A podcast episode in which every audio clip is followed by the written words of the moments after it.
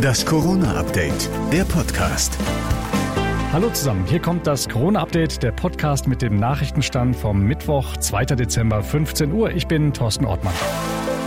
Der deutsche Impfstoff der Firma BioNTech ist zugelassen. Soweit die gute Nachricht. Die schlechte, er ist ab heute nur in Großbritannien zugelassen. Es ist die erste Zulassung für den BioNTech-Impfstoff weltweit. Die ersten 800.000 Impfdosen sollen bereits in der kommenden Woche in Großbritannien zur Verfügung stehen.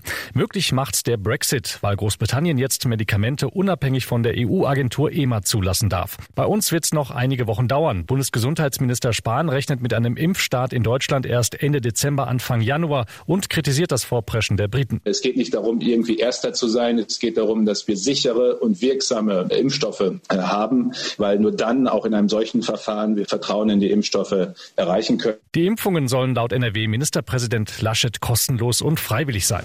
Und wieder gibt es Betrugsversuche bei den Corona-Soforthilfen. Staatsanwaltschaft, Polizei und Zoll haben in mehreren Städten in NRW und in Österreich Objekte durchsucht. Heute Morgen gab es Razzien in Köln, Bergheim, Pulheim, Krefeld und Essen. Eine große öffentliche Feier gibt Silvester in Berlin ja nicht, einen Menschenauflauf möglicherweise schon. Die Stuttgarter Initiative Querdenken hält nämlich an ihrer geplanten Demo fest. Angemeldet sind über 22.000 Teilnehmer.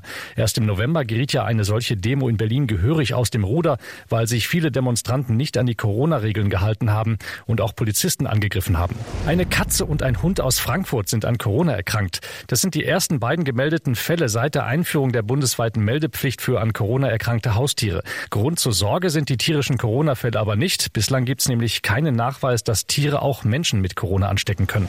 Die Hoteliers und Skiliftbetreiber im Sauerland schieben Frust. Die Skilifte und Hotels bleiben nämlich über die Feiertage dicht. Michael Beckmann, Bürgermeister von Winterberg. Also das ist schon sehr bedrückend. Viele Hotels haben tatsächlich geschlossen. Das sind schon Existenzängste. Das ganze Interview und Statements von Gastronomen hört ihr im neuen Hintergrundpodcast Corona und jetzt überall, wo es Podcasts gibt.